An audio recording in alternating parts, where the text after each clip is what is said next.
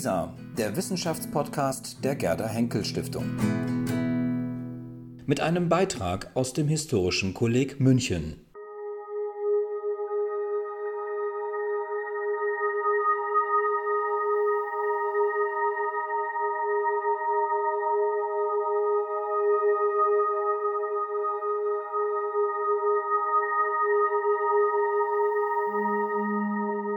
Ja, ich freue mich, heute einen äh, Einblick in die Forschung zu geben, die ich hier im Historischen Kolleg unter besten Arbeitsbedingungen und in bester Gesellschaft vorantreiben darf.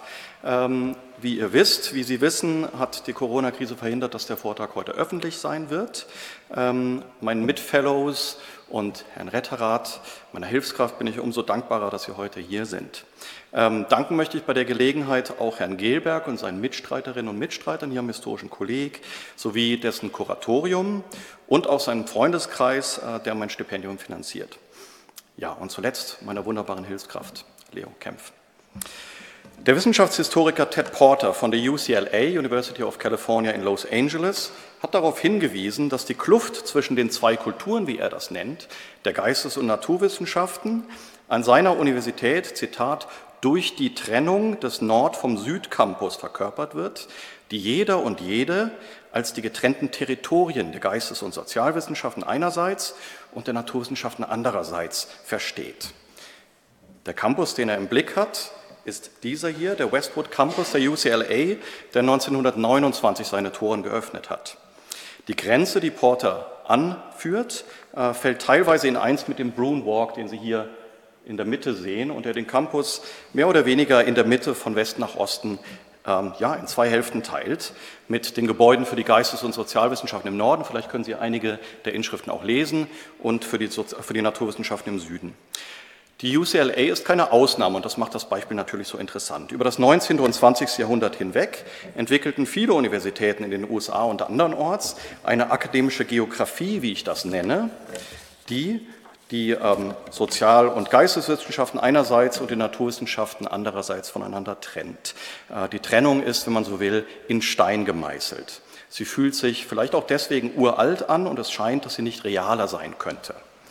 Aber wie viele andere Dichotomien auch, die die Moderne kennzeichnen, ist diese binäre Zweiteilung jünger, als wir häufig glauben. Während einige ihrer Wurzeln bis in die frühe Neuzeit zurückreichen, legt die aktuelle Forschung nahe, den Beginn der eigentlichen Trennung ins lange 19. Jahrhundert zu datieren. Jedenfalls, wenn wir sie verstehen, als ein Gefühl von Zugehörigkeit zu entweder der einen oder der anderen Gruppe bei den akademischen Akteuren. Aber selbst dann und seither war die Unterscheidung nicht immer so klar, wie man annehmen könnte. So oder so aber stellt diese Trennung eine der fundamentalsten Transformationen in der Geschichte des Wissens dar und vor diesem Hintergrund ist es eigentlich verwunderlich, dass ihre Geschichte noch nicht erschöpfend erforscht ist. Ich arbeite hier am Historischen Kolleg an einem Buch über die Geschichte dieser Spaltung. Ich möchte damit einen Beitrag dazu leisten, das vermeintlich Selbstverständliche, also in Stein gemeißelte, zu einem Gegenstand der historischen Reflexion zu machen. Entselbstverständlichung nennt Achim Landwehr das. Ich versuche, ähm, mich an einer Antwort darauf, wann und wie die vermeintliche Spaltung entstanden ist und inwieweit es jemals eine einzige einheitliche Spaltung gegeben hat. Ich verfolge dabei einen kombinierten Ideen- und institutionengeschichtlichen Ansatz. Mein heutiger Vortrag wird sich allein auf der ersten dieser methodischen Ebenen bewegen, also auf der Ebene der Ideen- und Begriffsgeschichte. Das ist rein zufällig. Ich wollte heute Work in Progress präsentieren, also das, woran ich gerade arbeite. Aber wie ihr sehen werdet und wie Sie sehen werden, schlage ich wiederholt den Bogen zur Geschichte der Institutionen, was daran liegt, dass ich diese beiden Ebenen als intim miteinander verbunden ansehe. Okay, nähern wir uns dem Thema zunächst langsam an. Naturwissenschaft und Geisteswissenschaft sind seltsame Metabegriffe. Sie stehen nicht für mehr oder weniger klar abgrenzbare Disziplinen, sondern für Disziplingruppen. Und es ist nicht unmittelbar einsichtig, wozu wir diese Begriffe eigentlich brauchen. Ich persönlich habe selten Anlass, mich als Geisteswissenschaftler vorzustellen. Ähm, als Historiker oder Wissenschaftshistoriker umso häufiger. Ich nehme an, den anderen im Raum wird es ganz ähnlich gehen. Die Vermutung liegt nahe, dass es dort, wo diese Begriffe Bedeutung haben, um Academic Politics geht, also um Fragen der Verteilung von Ressourcen zwischen den Disziplinen und ihren Vertretern, aber auch innerhalb einer und derselben Disziplin zwischen unterschiedlichen Ansätzen und ihren Akteuren. Die Wissenschaftssoziologie hat für diese Verbindung der Grenzziehung zwischen den Disziplinen mit handfesten Interessen einen hilfreichen Begriff vorgeschlagen, Boundary Work. Thomas Gearin, der den Begriff eingeführt hat, betont, dass die Grenzen zwischen den wissenschaftlichen Fächern typischerweise mit der Motivation gezogen werden, strategische Ziele zu erreichen, die den Status und die Ressourcen derjenigen betreffen, die sich an der Diskussion beteiligen. Aus dieser Perspektive erscheinen etwa die berühmten Versuche Wilhelm Diltheis zu definieren, was die Geisteswissenschaften sind, nicht als neutrale Vermessung der akademischen Landkarte, sondern mindestens zugleich auch als Intervention in die Ressourcenverteilung zwischen den Wissenschaften und zwischen unterschiedlichen Ansätzen innerhalb der Disziplinen. Was für den englischsprachigen Raum C.P. Snow ist, von dem die einflussreiche Formulierung The Two Cultures, die zwei Kulturen stammt, ist für den deutschsprachigen Raum Wilhelm Dilthey. Mit seinem Gegensatzpaar Erklären und Verstehen. Dilthey zufolge erklären die Naturwissenschaften ihre Phänomene, führen sie also auf ihre Ursachen zurück. Die Gegenstände der Geisteswissenschaften hingegen lassen das nicht zu, sie können aber verstanden werden. Dilthey ist ein Diskursanker zu dem die Diskussion des Verhältnisses der Geistes- und Naturwissenschaften mit schöner Regelmäßigkeit zurückkehrt, häufig im Gestus des, wie schon Dilthey sagte oder wusste. Ich werde auch Dilthey zum Ausgangspunkt heute nehmen, aber in einem anderen als dem geschilderten Sinne. Nicht, weil er allgemeinverbindliche, gar überzeitliche Wahrheiten über die Geistes- und Naturwissenschaften ausgesprochen hätte, die den notwendigen Ausgangspunkt für alle Überlegungen über sie darstellten, auch nicht, weil die Geisteswissenschaften mit Dilthey ihren Anfang genommen haben, sondern weil sich bei Dilthey etwas deutlich zeigt, was für das Verhältnis der Geistes- und Naturwissenschaften im langen 19. Jahrhundert prägend war, aber von der Forschung lange in dieser Form nicht beschrieben wurde. Die Geisteswissenschaften sind entgegen unserer Intuition nicht älter als die Naturwissenschaften, sondern jedenfalls in einem ganz bestimmten, präzisen Sinne jünger als sie. Und ihre Entstehung erfolgte in Reaktion auf die Naturwissenschaften. Was ist damit gemeint? Die einzelnen Disziplinen, die wir heute zu den Geisteswissenschaften zählen, blicken jedenfalls größtenteils schon zu Diltheis Lebzeiten auf eine lange Geschichte zurück. Um die Genese dieser Einzeldisziplinen geht es also bei meinem Argument gerade nicht. Was im langen 19. Jahrhundert aber neu hinzutrat, ist, dass sie unter dem Rubrum Geisteswissenschaften als in ihren Umrissen mehr oder weniger klar umrissene Disziplingruppe aufgefasst wurden, beziehungsweise dass dafür argumentiert wurde. Das schlägt sich auch in der Begriffsgeschichte nieder. Der Begriff Geisteswissenschaften selbst ist im Vergleich zu seinem Pendant Naturwissenschaften jünger und brauchte nach seiner Prägung einige Jahre, bis er in vergleichbarer Frequenz verwendet wurde. Dass unter anderem Philosophen, Philologen, Historiker im 19. Jahrhundert damit begannen, sich neben der je eigenen spezifischen Fachidentität auch als Geisteswissenschaftler zu sehen, müssen wir in Teilen, das ist meine zweite These, als reaktiven Vorgang ansehen und als Teil einer Defensivstrategie. Es mag dabei kein Zufall sein, dass diese Diskussion vor allem in Fächern geführt wurde, die mit den Naturwissenschaften gemeinsam zeitgenössisch in der philosophischen Fakultät waren, also täglich mit ihnen aufeinander trafen. Und dass sich Theologen, Juristen und Mediziner weniger an der Diskussion beteiligten. Der Status der letztgenannten Personengruppen war verhältnismäßig gesicherter. Denn Theologen, Juristen und Mediziner hatten ihre je eigene Fakultät und je eigene außerakademische Arbeitsmärkte. Auf den ersten Blick ist die These vom reaktiven und defensiven Charakter des Projekts Geisteswissenschaften vielleicht abseitig. Schließlich stellten für den deutschen Begriff Wissenschaft klassischerweise die Philosophie und die klassische Philologie die Modellwissenschaften dar. Also waren nicht die Naturwissenschaftler aus, aus Sicht vieler Vertreter dieser Disziplin geradezu akademische Parvenus. Und das, das ist durchaus so. Wenn man in die Quellen sieht, äh, taucht das auch ganz häufig auf. Aber zwei Entwicklungen des langen 19. Jahrhunderts brachten nun wiederum die Vertreter der Geisteswissenschaften ins Hintertreffen. Erstens verstanden sich Naturforscher zunehmend als kohärente Gruppe mit gemeinsamen Interessen und mitten als Profession, auch im außerakademischen Sinne. Das lässt sich anhand der zeitgenössisch erfolgten Zusammenschlüsse von Naturforschern in unterschiedlichen Ländern zeigen. Insbesondere folgenden. Der Gesellschaft Deutscher Naturforscher und Ärzte 1822 gegründet, dann der British Association for the Advancement of Science 1831 äh, in Anlehnung an die GDNR gegründet, äh, an den Congrès Scientifique de France 1833 ebenfalls am äh, deutschen Vorbild anknüpfend. Und zuletzt an der American Association for the Advancement of Science, die sich wenig überraschend am britischen Modell orientiert. Dass die Naturwissenschaften früher als Fächergruppe angesehen wurden als die Geisteswissenschaften, spiegelt sich auch in der Wortgeschichte wider. Konkret in der Frequenz, in der die Worte Naturwissenschaften und Geisteswissenschaften zu bestimmten Zeiten verwendet wurden. Dazu ein Google Ngram, das natürlich nur eine Näherung anbieten kann, dennoch, äh, wie ich denke, aufschlussreich ist.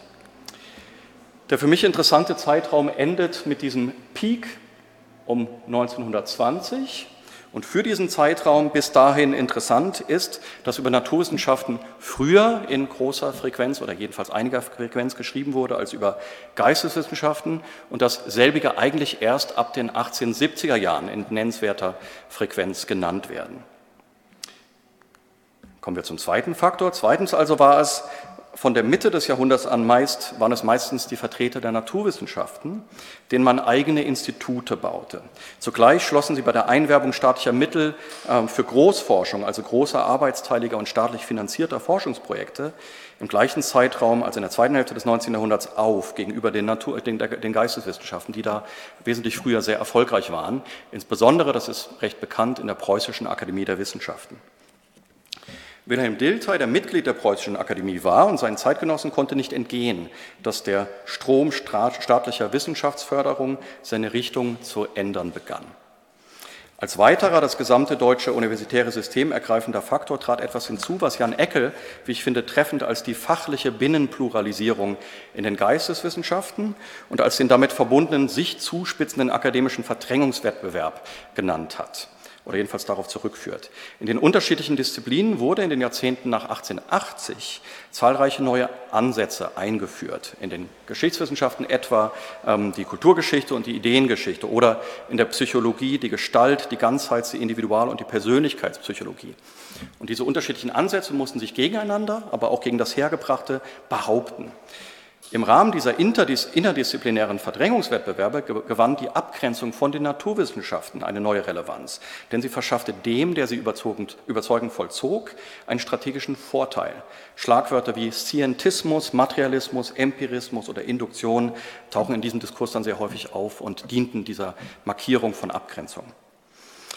In diesem Zeitraum also fallen Diltheis Versuche näher zu bestimmen, was die Geisteswissenschaften sind, beziehungsweise aus seiner Sicht sein sollten. Und denen wollen wir uns jetzt zuwenden. Der in Berlin lehrende Philosoph Wilhelm Dilthey sah in den 1880er Jahren die Fächergruppe der Geisteswissenschaften in doppelter Hinsicht gegenüber den Naturwissenschaften im Nachteil. Den Geisteswissenschaften fehlte aus seiner Sicht im Gegensatz zu den Naturwissenschaften die philosophische Grundlegung, wie er das nennt, also eine gemeinsame Epistemologie. Zweitens und damit zusammenhängend hätten sie lange unter der Knute zunächst der Metaphysik und später und auch zu seinen Lebzeiten noch der Naturwissenschaften gestanden. Die Einzelwissenschaften, die er den Geisteswissenschaften zuzählen wollte, gab es schon, aber die Geisteswissenschaften als ein Ganzes, wie er schreibt, waren aus seiner Sicht bislang nur eine Potentialität, also eine Möglichkeit. Und er wollte dieser Potentialität zum Durchbruch verhelfen. In seinen Worten, die Wissenschaften der, des Geistes sind noch nicht als ein Ganzes konstituiert. In diesem Sinne schilderte Dilter die Lage der Geisteswissenschaften im ersten Band des als zweibändig geplanten Werks Einteilung, äh, Einleitung in die Geisteswissenschaften. Das Desiderat, auf das er reagiert, benennt Dilter im ersten Satz seiner Vorrede. Zitat: das Buch, dessen erste Hälfte ich hier veröffentliche, verknüpft ein historisches mit einem systematischen Verfahren, um die Frage nach den philosophischen Grundlagen der Geisteswissenschaften mit dem höchsten mir erreichbaren Grad an Gewissheit zu lösen. Ende des Zitats. Im philosophischen Sinne war aus seiner Sicht noch ungeklärt, was die Fächer, die ähm, nach Sicht der Zeitgenossen zunehmend als Geisteswissenschaften zusammengefasst werden könnten, was sie eigentlich im philosophischen Sinne ausmacht. Er hatte selbst neben Philosophie auch Theologie und Geschichte studiert und war, das darf man wohl so sagen, in Bezug auf das Verhältnis der Geistes- und Naturwissenschaften nicht neutral, sondern sah sich klar im geisteswissenschaftlichen Camp. Hier und andernorts ist sein Denken in Bezug auf die Geisteswissenschaften von einem Konkurrenzverhältnis dieser beiden Gruppen gekennzeichnet. Abhilfe könnte aus Dilthey's Sicht das schaffen, was er die historische Schule nannte. Wir kennen den Begriff heute eher im Plural, etwa als ähm, historische Schule in der Nationalökonomie oder als historische Rechtsschule, die sich jeweils durch eine Inkorporierung geschichts geschichtswissenschaftlicher Methoden in das jeweilige Fach auszeichneten. Dilthey fasst die historische Schule in einem weiteren Sinne als fächerübergreifendes, den gesamten Bereich der Geisteswissenschaften umfassendes Phänomen auf, wie es heute für den Zeitraum typischerweise unter dem Rubrum des Historismus diskutiert wird. Sie sei, also die historische Schule, sei in Deutschland entstanden zu einem Zeitpunkt, da die absolut und insofern ahistorisch gedachten Ideen der französischen Aufklärung ihren Niederschlag fanden, unter anderem im Ende des Heiligen Römischen Reiches. Die historische Schule habe eine Emanzipation historischen Denkens und mithin der Geschichtswissenschaft ausgelöst. In Diltheis Worten, Erst die historische Schule vollbrachte die Emanzipation des geschichtlichen Bewusstseins und der geschichtlichen Wissenschaft. In derselben Zeit, da in Frankreich das im 17. und 18. Jahrhundert entwickelte System der gesellschaftlichen Ideen als Naturrecht, natürliche Religion, abstrakte Staatslehre und abstrakte politische Ökonomie in der Revolution das alte, sonderbar verbaute und vom Hauch tausendjähriger Geschichte umwitterte Gebäude des Deutschen Reiches besetzten und zerstörten, hatte sich in unserem Vaterlande eine Anschauung von geschichtlichem Wachstum als dem Vorgang, in dem alle geistigen Tatsachen entstehen, ausgebildet, welche die Unwahrheit jenes ganzen Systems gesellschaftlicher Ideen erwies. Die historische Schule, so Dilthey, habe dem Universalismus der Aufklärung also eine umfassende Historisierung der geistigen Tatsachen entgegengesetzt. Aus der Perspektive dieser Denker erscheint es nur folgerichtig, dass etwa die Rechtstraditionen Frankreichs und Deutschlands sich voneinander unterscheiden, da sie nämlich aus den je unterschiedlichen Geschichten der Bevölkerung der beiden Länder erwachsen sind. Mit universalistischen juridischen Vorstellungen der Aufklärung wie dem Naturrecht stand diese Sichtweise im Konflikt. Die historische Schule hatte indes, so Dilthey weiter, das Manko einer fehlenden verbindlichen Epistemologie. Also ihr fehlt es auch an der theoretischen Fundierung. Und so sei sie auch nicht zu einer einheitlichen, in seinem Sinne erklärenden Methode gelangt. Daher könne sie zwar den Ausgangspunkt für das Projekt der Geisteswissenschaften darstellen, deren Emanzipation konnte sie aber ob dieser Mängel noch nicht vollenden. Aus demselben Grund, weil ihr der antinaturwissenschaftliche Schutzwall fehlte, sei das Studium der Gesellschaft und Kultur anfällig für den Einfluss der Naturwissenschaften. Dazu noch einmal Dilthey. So verblieb es, als nun Comte, Stuart Mill, Buckle von neuem das Rätsel der geschichtlichen Welt durch Übertragung naturwissenschaftlicher Prinzipien und Methoden zu lösen versuchten, bei dem unwirksamen Protest einer lebendigeren und tieferen Anschauung, die sich weder zu entwickeln noch zu begründen vermochte, gegen eine dürftige und niedere die aber der Analyse her war. Ende des Zitats. Hier spricht Dilthey das an, was wir unter Rückgriff auf Eckel als dritten Faktor für die These von der Defensivstrategie thematisiert haben. Wie viele andere Zeitgenossen wendete Dilthey sich hier gegen Ansätze in den eigenen, hier geisteswissenschaftlichen Disziplinen, die sich in methodischer Hinsicht an die Naturwissenschaften anlehnten oder jedenfalls den Eindruck erweckten. Er betreibt also Boundary Work nach innen. Dass sich Vertreter der zu diesem Zeitraum noch nicht klar von den Geisteswissenschaften abgetrennten Sozialwissenschaften an den Naturwissenschaften orientierten, statt an der historischen Schule, sieht Dilthey in deren mangelnder philosophischer Grundlegung begründet. Und andere Vertreter der Geisteswissenschaften, sie hätten ob dieser epistemologischen Unsicherheit größere Ambitionen gleich ganz aufgegeben. Aber was sollte diese Fächer zusammenhalten? Festen Rückhalt für sie erhoffte Dilthey sich von der Psychologie, genauer von den Tatsachen des Bewusstseins, wie er das Vorwort abschließend ausführlich darlegt. Zitat, wo ist der feste Rückhalt für einen Zusammenhang von Sätzen, der den Einzelwissenschaften Verknüpfung und Gewissheit gibt? Die Antworten Kants und der Positivisten, Stuart Mills und der Empiristen auf diese Fragen scheinen mir die geschichtliche Wirklichkeit zu verstümmeln, um sie den Begriffen und Methoden der Naturwissenschaften anzupassen. Ausschließlich in der inneren Erfahrung, in den Tatsachen des Bewusstseins fand ich einen festen Ankergrund für mein Denken. Und ich habe guten Mut, dass kein Leser sich der Beweisführung in diesem Punkt entziehen wird. Und die Passage geht weiter. Alle Wissenschaft ist Erfahrungswissenschaft, aber alle Erfahrung hat ihren ursprünglichen Zusammenhang und ihre hierdurch bestimmte Geltung in den Bedingungen unseres Bewusstseins, innerhalb dessen sie auftritt, in dem Ganzen unserer Natur. Nun aber zeigte sich mir weiter, dass die Selbstständigkeit der Geisteswissenschaften eben von diesem Standpunkt aus eine Begründung findet, also im Zusammenhang in einer bestimmten Form von Erfahrung. Denn auf ihm erweist sich, unser ganzes Bild der ganzen Natur als bloßer Schatten, den eine uns verborgene Wirklichkeit wirft. Dagegen Realität, wie sie ist, besitzen wir nur an den in der inneren Erfahrung gegebenen Tatsachen des Bewusstseins.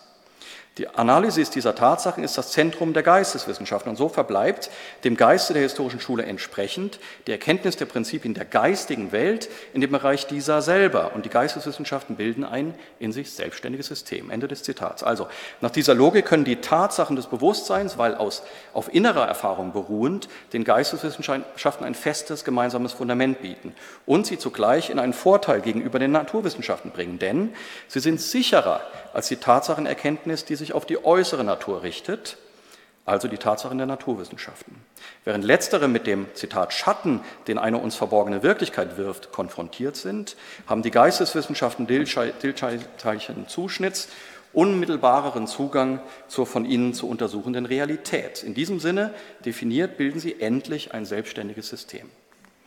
Also zusammenfassend können wir festhalten, dass als, aus Diltheis Sicht die Naturwissenschaften gegenüber den Geisteswissenschaften im Vorteil waren. Sie hatten gemeinsame Begriffe und Methoden, die für die Kohärenz des naturwissenschaftlichen Projekts sorgten und ihnen Strahlkraft bis hinein in die Fächer gaben, die das Studium der Gesellschaft zum Gegenstand hatten. Sollte sich allerdings die von ihm vorgeschlagene Grundlegung der Geisteswissenschaften durchsetzen, könnte sich ihre Emanzipation insofern vollenden, als sie nunmehr als einheitliches System, als Ganzes entstünden. Und zudem wären sie erkenntnistheoretisch gegenüber den Naturwissenschaften eigentlich sogar im Vorteil, da die Tatsachen des Bewusstseins, die im Leben fußten, uns unmittelbarer zugänglich seien als die Tatsachen der äußeren Natur. Eine entscheidende Rolle für die Kohärenz der Geisteswissenschaften sollte entsprechend der Psychologie zukommen. Aber deren Zugehörigkeit zu einer der beiden Gruppen war selbst zunehmend unklar. Wie unmittelbar Zusammenhang und Status der Geisteswissenschaften für Dilthey von der Grenzziehung zu den Naturwissenschaften, ja deren Begrenzung abhängig waren, zeigt sein Einsatz für die Psychologie und ähm, ja, für die Psychologie in Berlin. Insbesondere für den Psychologen und Philosophen Karl Stumpf. Dilthey setzte sich mit Erfolg dafür ein, dass Stumpf und nicht der stärker mit experimentellen Methoden operierende Psychologe Hermann Ebbinghaus für die Schaffung eines psychologischen Instituts den Beruf nach Berlin erhielt. Diltheis Einsatz für Stumpf war auch dadurch motiviert, dass er dafür sorgen wollte, dass die Psychologie in Berlin von geisteswissenschaftlichen Methoden geprägt blieb. Die Grenze zwischen den Geistes- und Naturwissenschaften verlief, zeit, verlief zeitgenössisch sozusagen mitten durch die Psychologie, die damals noch Teil der Philosophie war. Diltheis Einsatz für Stumpf hatte unmittelbar ähm, Einfluss auf den zukünftigen Verlauf dieser inneren Grenze in Berlin und indirekt auch darüber hinaus. Der Zuschnitt der Psychologie hatte für Dilthey aber eine besondere Relevanz, da er ihr, wie wir gesehen haben, in der Systematik äh, der Geisteswissenschaften eine zentrale Funktion zugewiesen hatte. Dilthey war maßgeblicher Befürworter von Karl Stumpf, als 1893 an der Berliner Universität eine dritte Professur für äh, Philosophie eingerichtet wurde. Seine Unterstützung für Stumpf wird schon mehr als zehn Jahre vor dieser Berufung greifbar in einem Brief an Stumpf vom 3. November 1882. Der Brief stammt aus der Feder von Stumpfs Vetter, dem in Berlin lebenden Germanisten Wilhelm Scherer.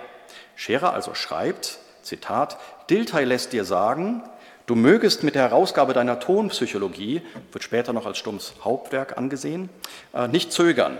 Es wird vorläufig nur im engsten Kreis an Errichtung eines, einer dritten, eines dritten philosophischen Ordinariates gedacht, für welches das alte Programm besteht, naturwissenschaftliche Bildung, naturwissenschaftliche Richtung. Und Dilthey seinerseits fasst dafür bestimmt dich ins Auge, falls dein Buch die Hoffnungen erfüllt, die er darauf setzt. Stumpf zeigt sich in seinem Antwortschreiben an Scherer vom 5. November des Jahres für Diltheis gute Meinung herzlich dankbar. Die Tonpsychologie wird meist als Hauptwerk Stumpfs bezeichnet, wie gesagt. Der erste von zwei Bänden erschien dann auch im Folgejahr, vielleicht hat er sich gesputet, 1883 also erschienen, aber der zweite erschien erst 1890. Und mit Berlin dauerte es dann auch noch ein bisschen. Zunächst erfolgte 1884 nach Station als Professor in Göttingen, Würzburg, Würzburg und Prag eine Berufung an die ebenfalls preußische Universität in Halle, für die sich Scherer und Dilthey stark machten. Halle galt damals als Sprungbrett hin zur renommierteren Universität und von dort aus äh, ging es dann für Stumpf weiter nach München äh, 1889. In das Profil, das das Ministerium ähm, und der Berliner Friedrich-Wilhelms-Universität vorschwebten, also jetzt in den 1890er Jahren, passte Stumpf dann gut. Helga Sprung, äh, Stumpf-Biografin, fasst die Konstellation wie folgt zusammen. Zitat. Die Berliner Philosophische Fakultät suchte seit langem einen Philosophen, der in der Lage ist, die moderne Psychologie als experimentelle Psychologie zu vertreten und der zugleich aufgeschlossen ist gegenüber der alten und traditionellen Philosophie-Psychologie. Berlin wollte in dieser Hinsicht als preußische Reichshauptstadt mit der sächsischen Metropole Leipzig gleichziehen. Also gesucht wurde ein Ordinarius, der zwischen älterer und neuerer, philosophisch und experimentell ausgerichteter Psychologie vermitteln konnte. Die Psychologie in Berlin sollte nicht einseitig experimentell werden. Welche Rolle spielte Dilthey in der Entscheidungsfindung? Anders als etwa in Halle konnte Stumms Vetter Scherer im Falle der Berliner Berufung nicht mehr behilflich sein, da er 1886 verstorben war. Umso wichtiger war die Rolle Diltheis. Zum einen versorgte er Stumpf mit Informationen. Davon zeugt etwa eine Postkarte Diltheis an Stumpf vom 23. August 1893, mit der er ihm ein baldiges Treffen in Gastein im Salzburger Land ankündigt oder vorschlägt. Zitat Lieber Freund, wir haben sehr bedauert, Sie nicht hier vorzufinden, freuen uns aber, Sie baldigst mit Ihrer lieben Frau in Gastein zu sehen. Auch ist dies sehr schnell notwendig, da die Dinge, die ich Ihnen schon schrieb, vielleicht schneller gehen, ja vielleicht in kürzester Zeit und dann sofort zu Ende. Ich werde es Ihnen also, ich werde Ihnen also, sobald wir uns angesiedelt haben, sofort schreiben, denn es ist absolut notwendig, dass ich Sie in kürzester Zeit spreche und Ihnen vieles, was ich nicht schreiben kann, persönlich mitteile. Kommt das einigen im Raum bekannt vor? Ende des Zitats jedenfalls. Zum anderen arbeitete Dilthey in der Fakultät dafür, dass Stumm für das avisierte Ordinariat empfohlen wurde, für dessen Schaffung Dilthey selbst gemeinsam mit Eduard Zeller den Anstoß gegeben hatte. Das hieß unter anderem, dass Dilthey Stumpf als den im Vergleich zum außerordentlichen Professor an der Berliner Universität Hermann Ebbinghaus besseren Kandidaten darstellen musste. Das Protokoll der Beratung der Kommission der Philosophischen Fakultät, die am 1. Juli 1893 zusammentrat, zeigt, dass er damit erfolgreich war. Verfasst hat es Dilthey selbst. Hier nur die entscheidende Passage. Auf Wunsch des Herrn Zeller ergreift Herr Dilthey das Wort. Zwei Persönlichkeiten kommen als Vertreter dieser Richtung hauptsächlich in Betracht. Wund in Leipzig und Stumpf in München. Wund habe bereits das 60. Lebensjahr überschritten und habe sich in den letzten Jahren vom eigenen Experimentieren zurückgezogen. Es sei aber wünschenswert, eine jüngere Kraft zur Organisation dieser Studien an unserer Universität zu gewinnen. Eine solche Kraft würde die Universität in Stumpf gewinnen, der erst 45 Jahre alt sei, aber eine umfassende und vielseitige wissenschaftliche Tätigkeit entwickelt habe. Herr Dilter resümiert die wissenschaftliche Bedeutung Stumpfs und hebt insbesondere seine geniale psychologische Begabung hervor. Ferner, und das bitte merken, darauf kommen wir nochmal zurück, ferner die Kunst der Beschränkung auf nützliche Probleme und auf wirklich förderliche Experimente. Es stehe daher nicht an, Stumpf als den an erster Stelle vorzuschlagenden zu bezeichnen. In seiner Richtung steht Stumpf zunächst Elias Müller, Professor in Göttingen, sodann nennt Herr Dilthey Benno Erdmann, Professor in Halle. Herr Dilthey würdigt dann kurz die Arbeiten von Ebbinghaus, Lips und Riel. Ende des Zitats. Ebbinghaus wird von Dilthey also erst an fünfter Stelle, dann kurz gewürdigt und das in einem Atemzug mit zwei weiteren Kollegen. So wird er elegant aus dem Kandidatenkreis ausgeschlossen, obschon er die experimentelle Psychologie, die man, für die man doch einen Vertreter suchte, seit Jahren an der Berliner Universität vertreten hatte. Die Fakultät folgte der Empfehlung vollumfänglich, das Ministerium wiederum folgte diesem einhelligen Votum der Fakultät. Die Berufung Stumms erfolgte am 18. Dezember 1893.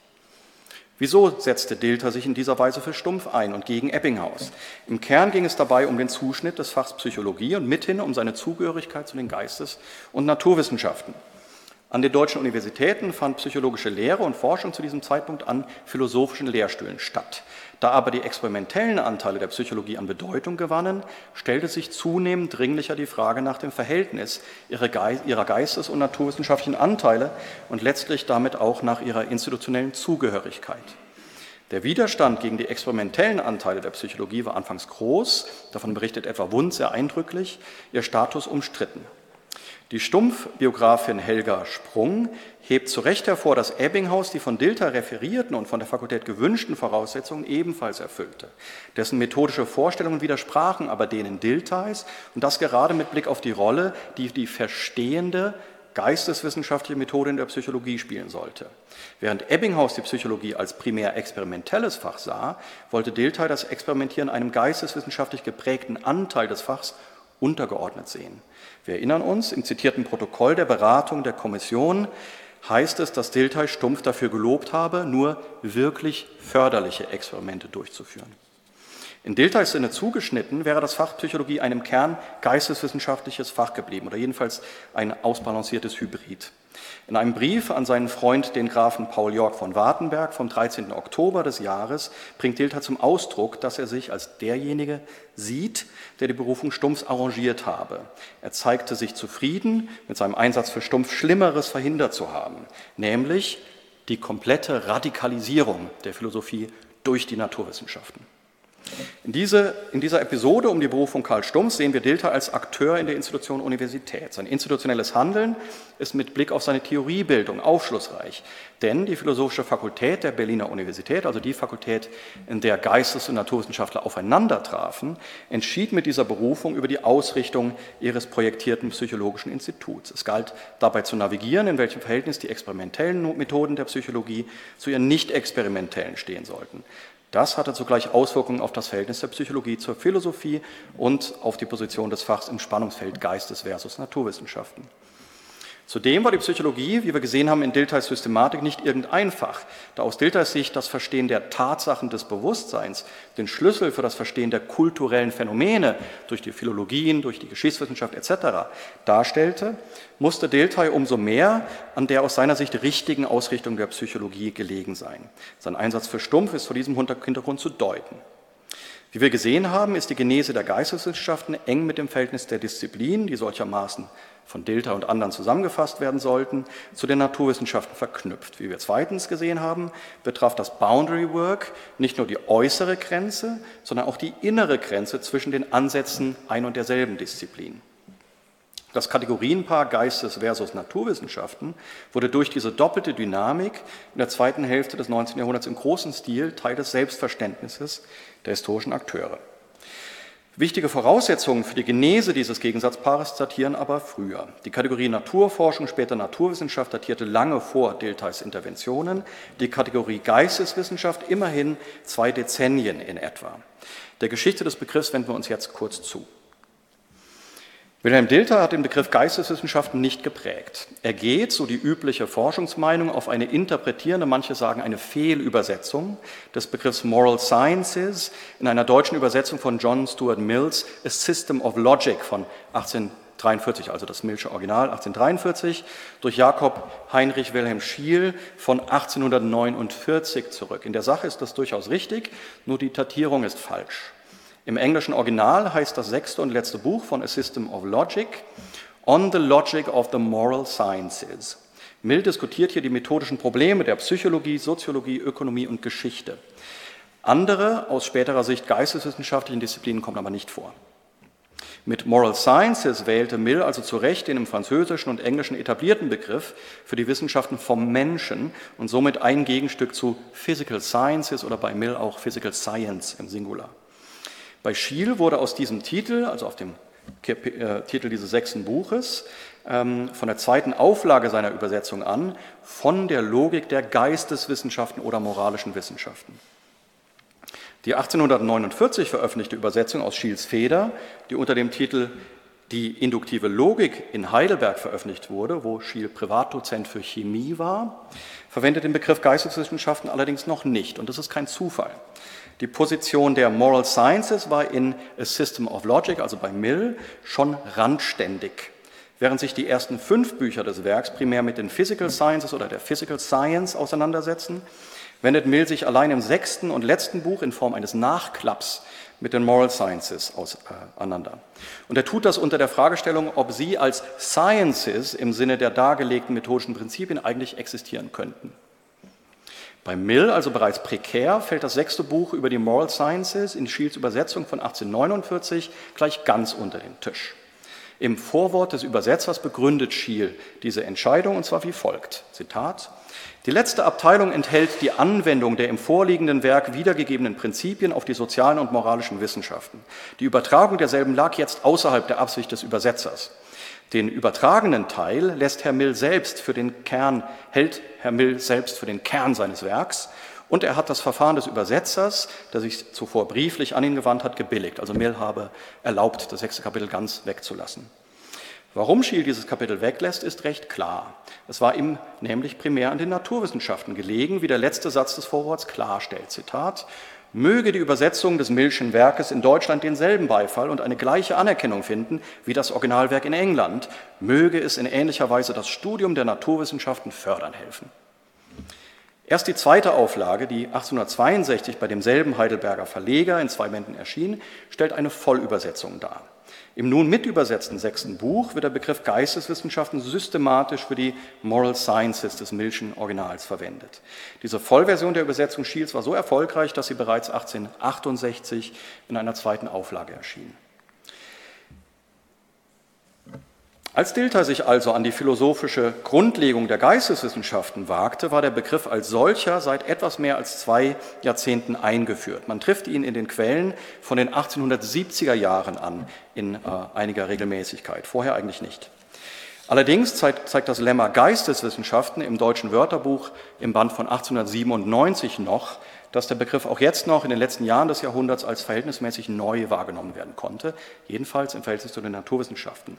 Zitat, Geisteswissenschaften plural, neuerdings im Gegensatz zu den Naturwissenschaften etc.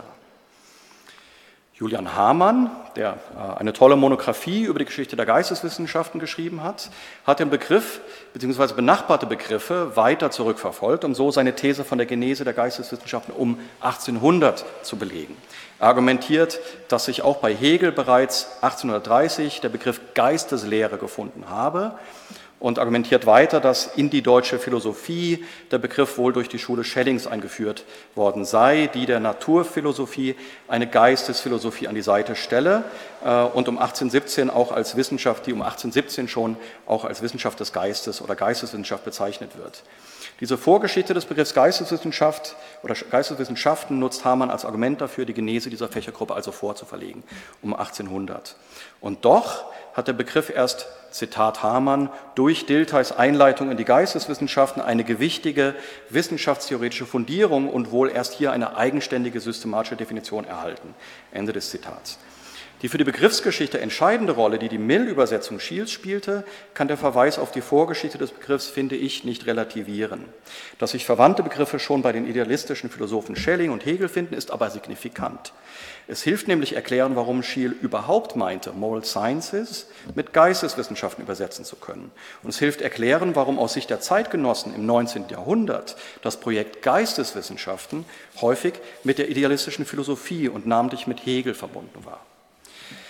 Gehen wir zuletzt noch einmal auf Schiels Mill-Übersetzung ein. Der von Schiel übersetzte Mill machte neben der Begriffsprägung noch einen weiteren wichtigen Beitrag zum Diskurs über die Geisteswissenschaften. Er stufte die Geisteswissenschaften in methodischer Hinsicht als defizitär ein und sah die Kur darin, dass sie sich am Vorbild der Naturwissenschaften orientieren sollten. Die Zusammenfassung des Ausgangspunkts des sechsten Buches von System der deduktiven und induktiven Logik, also der Schielchen Übersetzung, lässt daran keinen Zweifel. Zitat, den Geisteswissenschaften kann nur dadurch aufgeholfen werden, dass man die gehörig ausgedehnten und verallgemeinerten physikalischen Methoden auf sie anwendet. Wem aufgeholfen werden muss, der oder die liegt am Boden und kann aus eigener Kraft nicht aufstehen. Die Position, dass den Defiziten der Moral Sciences bzw. Geisteswissenschaften nur durch Übernahme naturwissenschaftlicher Methoden beizukommen sei, bei Mill und in ihren Variationen bei Buckle und anderen Positivisten, ist Ausdruck des wachsenden Selbstbewusstseins der Vertreter der Naturwissenschaften und forderte den Widerstand der Vertreter geisteswissenschaftlicher Disziplinen geradezu heraus. Mill und sein Übersetzer Schiel trugen indirekt dazu bei, dass der Diskurs von den Geisteswissenschaften, wie er von ihren Vertretern geführt wurde, meist einen auf den Aufstieg der Naturwissenschaften bezogen reaktiven und defensiven Charakter annahm. Die Begriffsbildung vollzog sich also auf Seiten der Naturwissenschaften früher, was mit der früheren Professionalisierung dieser Fächergruppe korreliert, durch Gesellschaften wie, wie wir gesehen haben, die GDNE, die BAAS oder die AAAS, die dem interdisziplinären Austausch und der Interessensvertretung dienten, hatten Naturforscher lange vor den Geisteswissenschaften eigene Foren, in denen und durch die sie eine eigene Gruppenidentität einüben konnten. Die Geisteswissenschaften befinden sich bei Wilhelm Dilthey sozusagen im Fegefeuer. Sie hängen fest zwischen bloßer Potentialität und realer Existenz. Die Disziplinen selbst, die er unter dem Rubrum zusammenfasst, waren zwar bereits vorhanden und das zum Teil schon sehr lange. Auch dafür, dass man sie als eine Fächergruppe sehen sollte, musste er nicht mehr aufwendig argumentieren. Aber als Fächergruppe konstituiert waren die Geisteswissenschaften aus seiner Sicht noch nicht. Aber es geht Dilthey nicht nur um das Das, sondern auch um das Wie. Nicht nur darum, dass das Projekt Geisteswissenschaften Vollendung finde, sondern auch darum, welche Epistemologie und welche Methodik sie prägen sollte. Sein Boundary Work bezog sich sowohl auf die äußere Grenze zu den Naturwissenschaften wie auch auf die innere Grenze zu naturwissenschaftlichen Methoden in den Fächern der Geisteswissenschaften. Vieles davon lässt sich auf die Diskussion der Geisteswissenschaften in der zweiten Hälfte des 19. und frühen 20. Jahrhunderts insgesamt übertragen, findet sich in ähnlicher Form bei anderen Akteuren. Die zeitgenössischen Fürsprecher der Geisteswissenschaften als Fächergruppe stimmten darin überein, dass es die betreffenden Einzelfächer bereits gab, aber was ihren Zusammenhang in methodischer und epistemologischer Hinsicht ausmache, äh, war noch, man könnte auch sagen, war notorisch in der Diskussion. Auch darin, welcher Begriff für sie Verwendung finden sollte, Geisteswissenschaften, Kulturwissenschaften, historische Wissenschaften etwa, äh, auch darin waren sich die Akteure noch uneins. Fast alle zeitgenössischen Definitionsversuche weisen aber die Gemeinsamkeit auf, dass sie die Geisteswissenschaften als Gegenstück zu den Naturwissenschaften positionieren. Sie waren es, die neue Klassifizierung des Wissens überhaupt erforderlich machten. Die Geschichte der Geisteswissenschaften ist in dieser Perspektive also jünger als die der, Natur, der Naturwissenschaften und mehr noch, mit Blick auf selbige stellten sie ein reaktives und jedenfalls in Teilen defensives Projekt dar. Und damit vielen Dank für eure und Ihre Aufmerksamkeit. Ich freue mich auf die Diskussion. Thank you.